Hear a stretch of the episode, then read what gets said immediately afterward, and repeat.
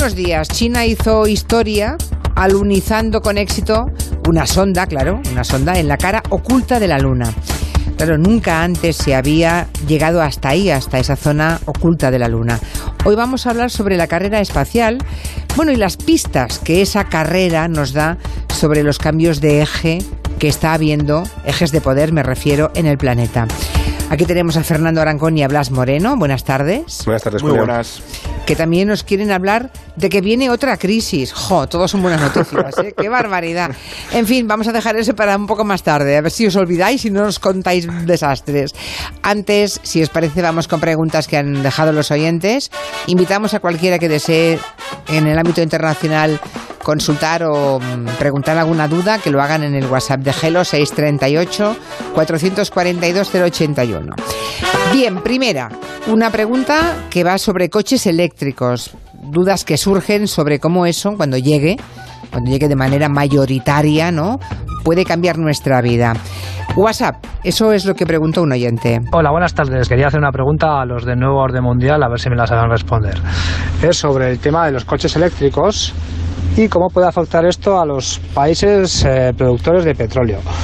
En Oriente Medio y Venezuela y así, ¿cuál va a ser su economía alternativa? Si ya está estudiado, que supongo que sí. Y también cómo puede afectar esto al precio de, los carburantes en los años que, en los que vaya a estar conviviendo, porque supongo que habrá mucha menos demanda de gasoil mientras se vayan implementando coches eléctricos y así. Un poco si está esto estudiado, que supongo que en las altas esferas ya, ya lo tendrán mirado y bien mirado. Sí, solemos pensar que las altas esferas lo tienen todo analizado y no sé yo hasta qué punto no viven en el cortoplacismo, ¿verdad? Al menos los políticos viven en el cortoplacismo. Pero muy interesante la pregunta claro.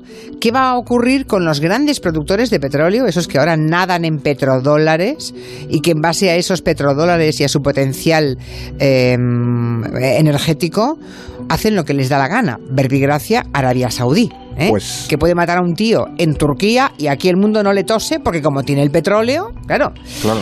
Pregunta muy interesante del oyente. ¿Qué le respondéis? Claro, no, no anda desencaminado este oyente, la verdad. No, no, no, Todo esto que comenta ya está pensado, porque cuando ya se pensaba el hecho de que qué pasará, qué habrá, cómo funcionará el mundo cuando no haya petróleo, pues con esto de los coches eléctricos se acelera este proceso, ¿no?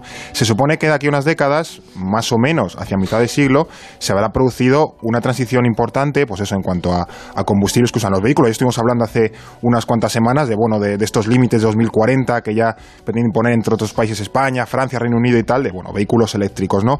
Pero eh, de estos vehículos de derivados del petróleo, con, con este tipo de combustible, hablemos, hablemos pasado a vehículos eléctricos o impulsados por hidrógeno, que es como la siguiente evolución, ¿no?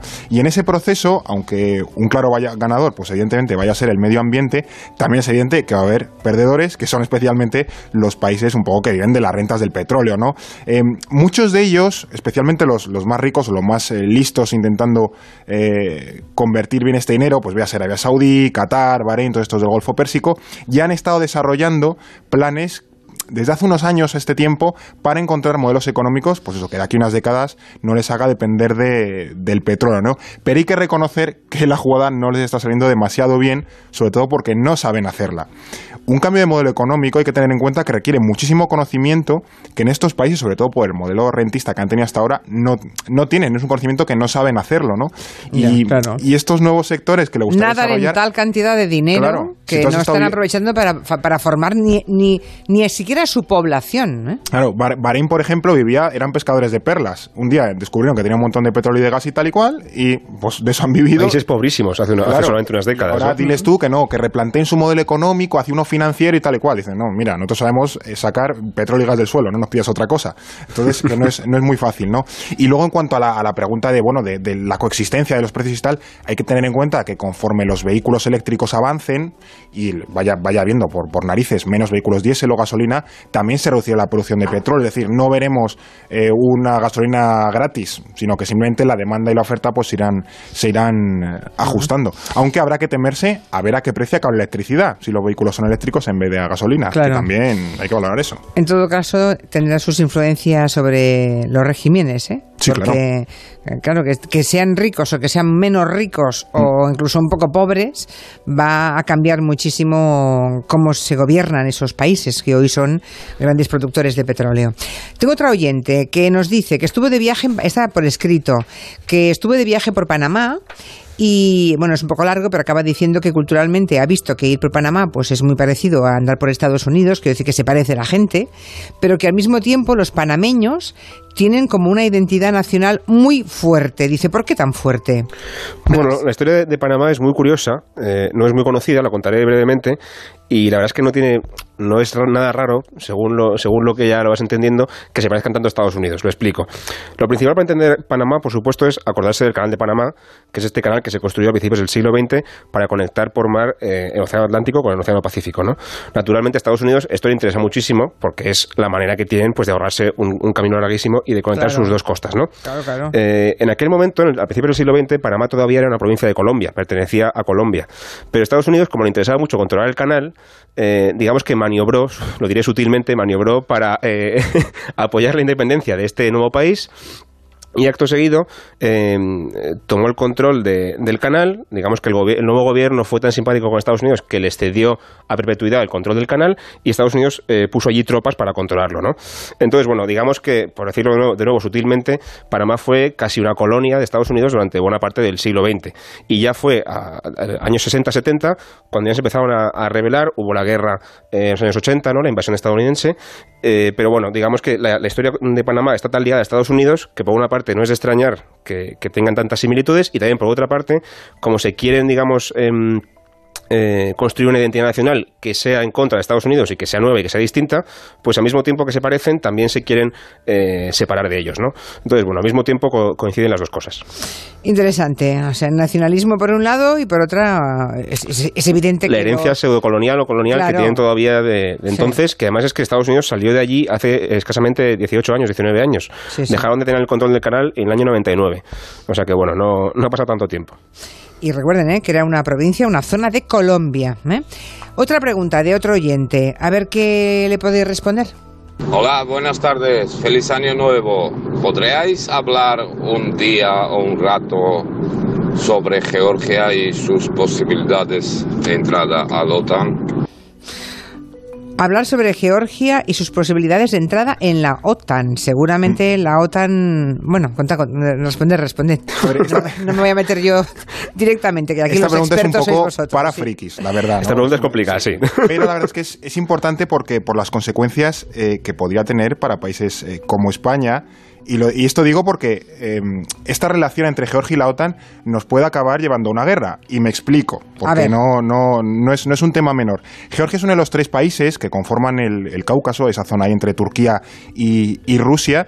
Em, y a diferencia de Armenia y Azerbaiyán, esta gente, Georgia, se lleva muy mal con Rusia precisamente por eso lleva bastante tiempo queriendo entrar en la OTAN para que el paraguas de la organización pues bueno les, les proteja y les y les eh, bueno y les avale no em, ante una hipotética pues es invasión o agresión de, Rusia. Y de hecho la OTAN a la OTAN le gusta bastante la idea es bastante partidaria de integrarle. Y hasta aquí parece pues que todo eh, guay ¿Cuál es el problema? Que Georgia tiene dos regiones independizadas desde los 90 de facto, es decir, que no, no controla para nada, que son Osetia del Sur y Abjasia. El nombre Osetia quizás es el que más eh, nos suene por como un conflicto y tal. Y estas dos regiones, independizadas de facto, están protegidas por Rusia. Y Georgia no puede eh, retomarlas por la fuerza porque Rusia eh, las defendería por las armas. De hecho, esto pasó, lo intentó en 2008 y Rusia barrió a los georgianos cuando estos intentaron retomar por la fuerza Osetia.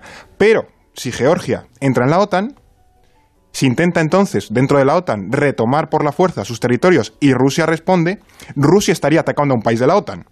Y eso podría arrastrar a toda la alianza a un conflicto de primer nivel con Rusia. Entonces, que aunque sea un país pequeño haya un ofensivo, esa integración es una de las jugadas más peligrosas que a día de hoy puede hacer la OTAN. De modo que habría que pensar que no están por la labor en la OTAN nadie, ¿no?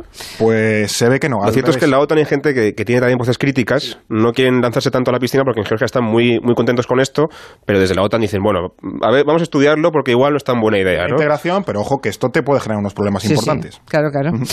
vamos al tema, porque este año se cumplen 50, cinco décadas de ese momento histórico y emocionante.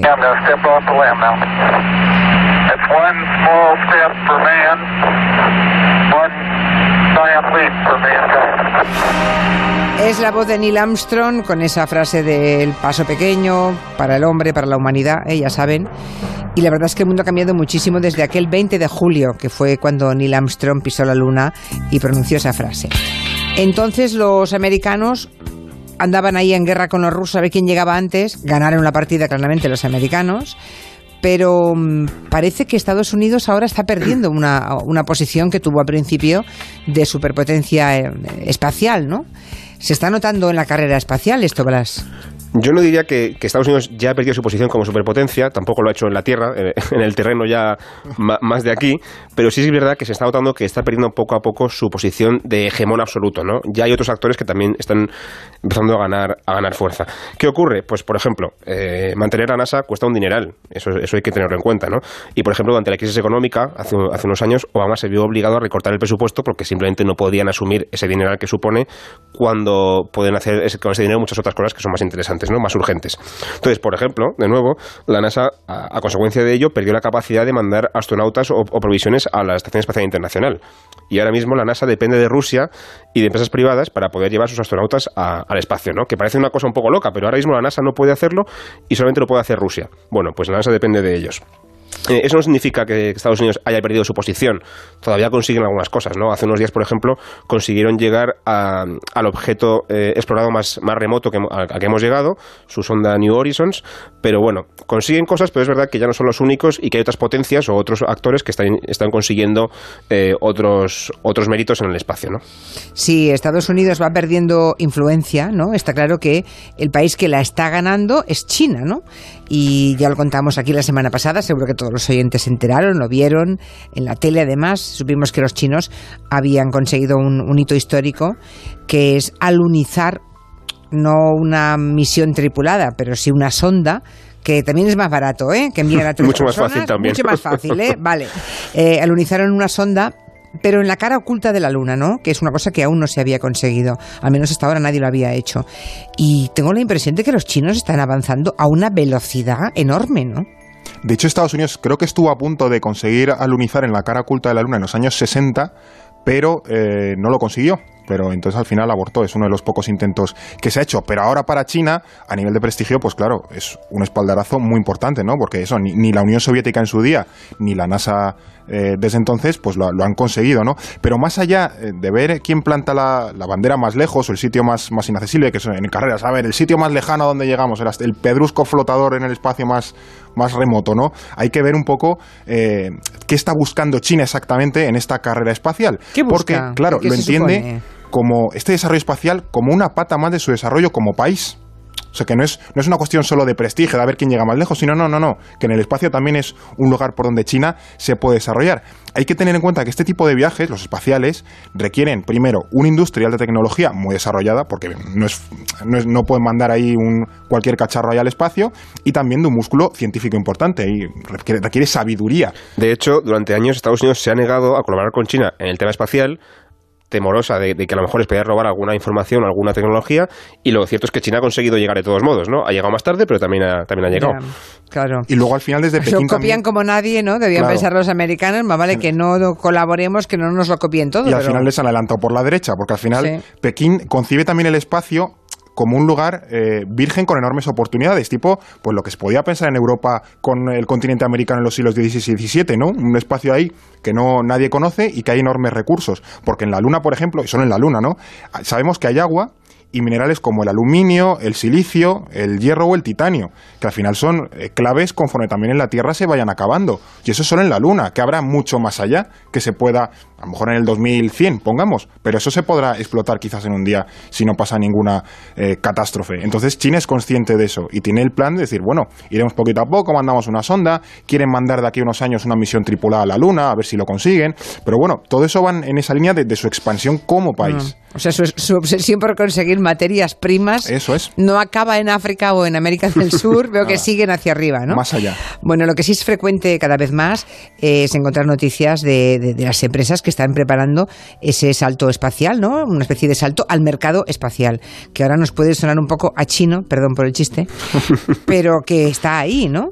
Hay empresas que ya están ofreciendo parcelitas en la Luna, hay quien ya empieza a, vender viajes espaciales carísimos, ¿no? Pero en fin, oye, igual al final la carrera espacial, la que acaban ganándola son las empresas privadas y creen que va a ser un negocio brutal.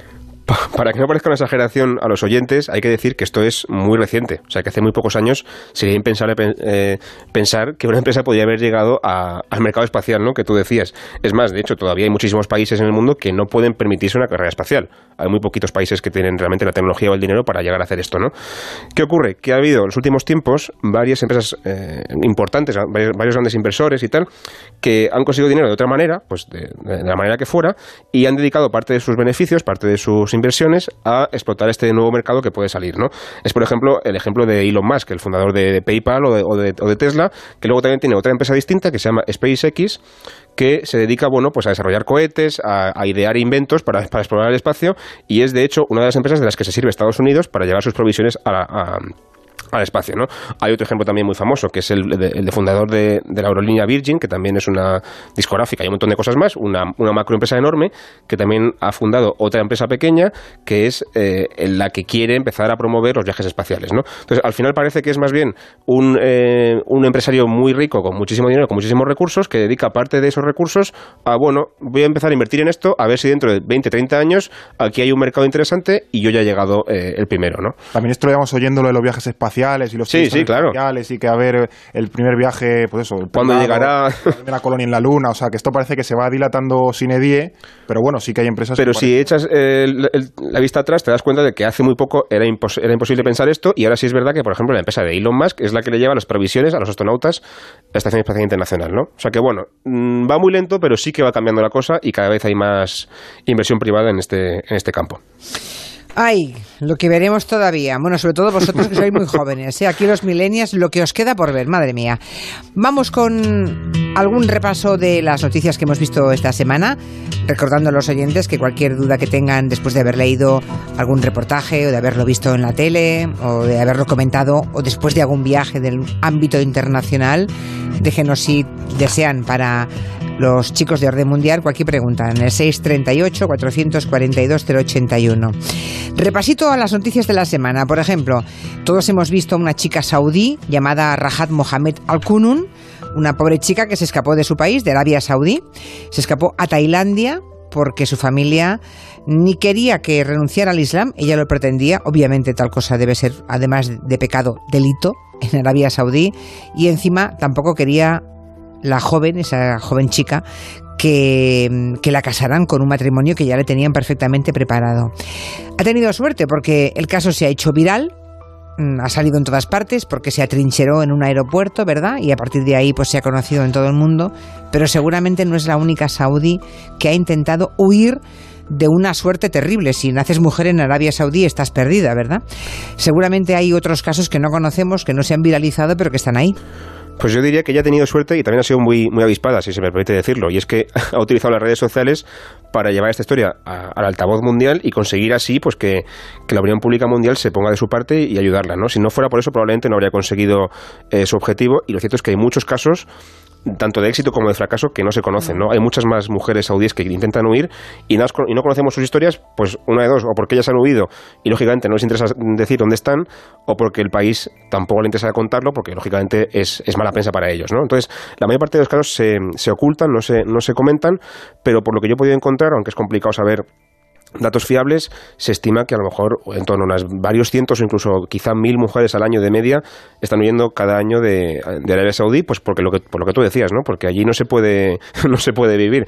Lo que realmente es lo que más les, les preocupa o les o le, bueno, pues sí, lo, lo, que, lo que peor lo llevan es esta historia que se llama el sistema de tutela masculino, que básicamente consiste en que cualquier mujer saudí, sea de la edad que sea o del contexto, eh, eh contexto económico que sea, tiene que tener siempre eh, el permiso de un varón para hacer lo que quiera, que, lo, que sea que quiera hacer, es decir, viajar, ir al hospital, trabajar, cualquier cosa que quiera hacer, precisa del permiso de su padre, de su marido, y si estos dos no, no faltan, pues porque eh, es viuda, por ejemplo, pues su hijo o su primo o su hermano, el varón más cercano que tenga en su familia, ¿no? Entonces, ellas están absolutamente anuladas, no pueden decidir nada, y, bueno, lo que intentan es, mm, no, no, son muchas, insisto, son varios cientos quizá, pero es un número bastante importante de gente que intenta huir, pues eso, como esta chica, quizá aprovechando un viaje al extranjero, quizá aprovechando que se han ido a estudiar a otro país y ya se quedan allí, o incluso a veces eh, acordando algún matrimonio de conveniencia fuera del país que ya les sirve de excusa para poder huir. O sea, intentan montar un, alguna manera de, escapar porque en la Arabia Saudí, bueno, pues no. Son las que pueden hacerlo o se atreven a hacerlo. Claro, claro. Muchas que se resignen. No sabemos tampoco nada de todas las que no sabemos, las que no llegan a salir y que, y que bueno, pues... Creo que esta joven quiere ir a Canadá, ¿verdad? Es su destino, pero vete, yo, en fin, sabiendo cómo se las gasta el régimen saudí, no sé si la van a dejar en paz, ¿eh?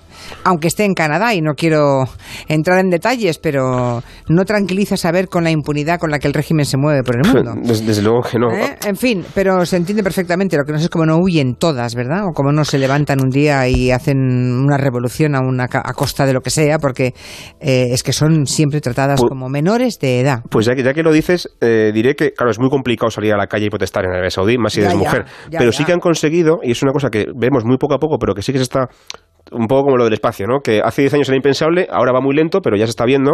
Y es que están consiguiendo eh, acaparar la voz en, las redes sociales, sobre todo en Twitter y en Facebook. Y están consiguiendo que su, que su mensaje se, se transmita a través de esa, de esa vía. Y de hecho fue TT en, en Arabia Saudí durante dos o tres días el caso de esta chica, porque las mujeres saudíes lo estaban comentando. O sea que realmente el régimen tampoco consigue eh, que esta historia pase, pase desapercibida, ¿no? Sí que se sabe lo que pasa y la protesta no sale a la calle, no hay una revolución, pero sí que está permeando en, en todas las capas de la sociedad. Otro asunto, lo de la vuelta de la crisis. Vamos a ver, eh, parece que no podemos estar tranquilos. Hay muchas voces que han ido advirtiendo eh, mm, en los últimos meses que podría estarse gestando una nueva crisis, obviamente global. Ya no hay crisis de un país, ya hay crisis globales. Los últimos que lo han dicho es el Banco Mundial. Y yo no sé si es alarmismo o de verdad mm, volvemos a entrar en un túnel o lo haremos yo he oído y he, leído, algunos pronostican que a finales del 19, principios del 20, otros que creen que será mediados del 20, pero vamos, que no veo a nadie optimista que diga que no vamos a volver a una recesión. Hay, parece que hay algunos que dicen, bueno, ya que hemos estado 10 años ahí en crisis, como que le echan de menos, no, pues vamos a meternos en otra, sí, para no perder la, costumbre, ¿no? Pues es cierto que, tiene un poco de todo, ¿no? Hace unas semanas que en Navidad, eh, también un oyente lo, lo preguntaba si era inminente una nueva crisis a lo largo de, este año 2019. ¿no? Por lo que parece, lo, que apuntan los economistas, también la, fiabilidad que le demos a los economistas, ¿no?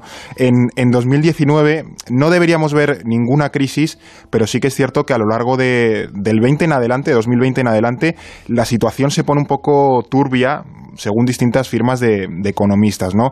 Eh, en todo esto hay un indicador que es bastante preocupante y que es el que la mayoría, en general los fondos de inversión, economistas y tal, utilizan un poco como bola de cristal, que es el interés de los bonos de Estados Unidos a corto y largo plazo. Intento explicar una forma sencilla en qué consiste también para que bueno, lo podamos tener de referencia a futuro. Si yo te presto dinero y creo que la economía va a ir bien o mejor que ahora mismo, las tasas de interés son mayores en el largo plazo que en el corto plazo. ¿No?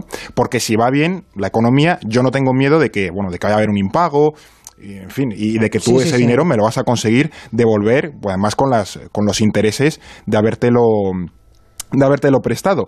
Pero em, si creo que las cosas van a ir mal, las tasas de interés a corto plazo son mayores o mucho más parejas que las del largo plazo, que es básicamente una lógica de toma mi dinero, pero no te lo quedes mucho tiempo porque no me fío. Y además me debes compensar bien por yo dejarte este dinero, que es más caro. Pues ahora estamos cerca de ese segundo escenario. El interés que se paga ahora por el bono de deuda estadounidense a cinco años es muy similar al que se paga por el de tres años, que es un poco raro. Y eso es preocupante porque estamos ya acercándonos a esa lógica de pájaro en mano.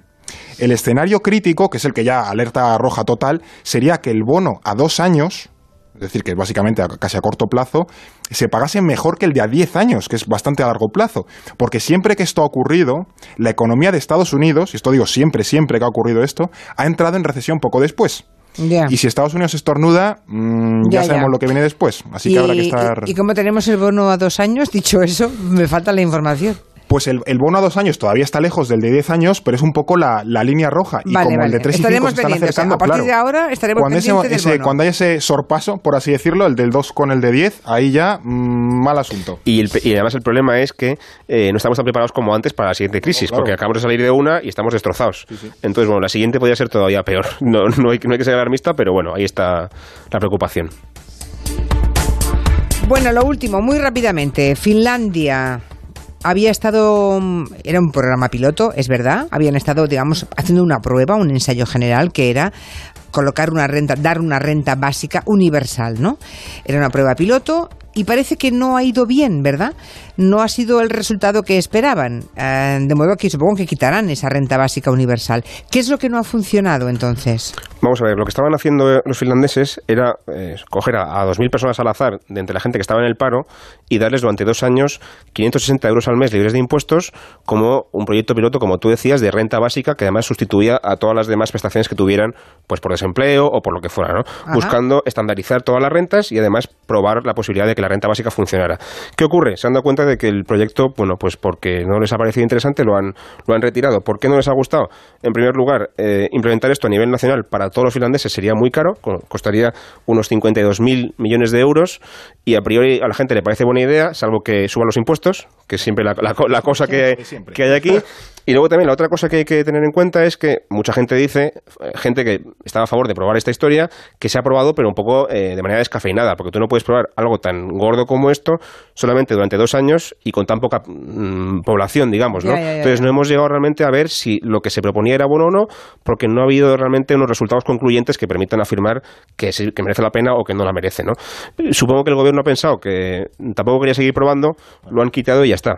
Pero bueno, eh, es verdad que era el primer país que lo intentaba en Europa y, y nos quedamos con las ganas de saber qué De pasaba. saber qué pasaba. Exactamente. Ya, no, pero muy bien habrá ido cuando... mm, No, no parece que les ha ido, No, les no muy parece. mm, Claro, es que. Inconcluyente, pues bueno, ya otro se lanzará a la piscina a ver qué. O con una. Mm. Es, es muy difícil realmente comprobar que, que esto tiene un impacto si no lo miras a 10 años, por lo menos. ¿no? Claro, y a 10 años, eh, como, Hay que pagar mucho. como lo implementes a mucha Claro. gente eh, y no salga bien. Claro, te, deja- te has has dejado un dineral, pero brutal. dineral y has hundido Claro, el país, ¿no? claro, y seguramente la capacidad de, de emprender o de arriesgar de la gente, ¿no? A lo mejor te dan 500 euros y te quedas ahí en un rincón y va, pues voy tirando, ¿no? O sea, Finlandia parece que de momento con su sistema este de prestaciones públicas, educación gratuita, sanidad, apoyo a bueno al desempleo y demás, Mm. parece que está bien. O sea, eh, estos países al final son los más locos entre comillas que se lanzan siempre a innovar, ¿no? Pero la verdad es que el, el nivel de, de- de estado de bienestar que tiene Finlandia pues es envidiable. Ya gustaría, vamos. Ya quisiéramos en algunas cosas. En enseñanza, por ejemplo, de Claro. y educación, de eso hablaremos en tiempo de gabinete. Muy bien, pues Fernando Rancón y Blas Moreno, muchísimas gracias y hasta la semana que viene. Buena Hasta tarde. la próxima.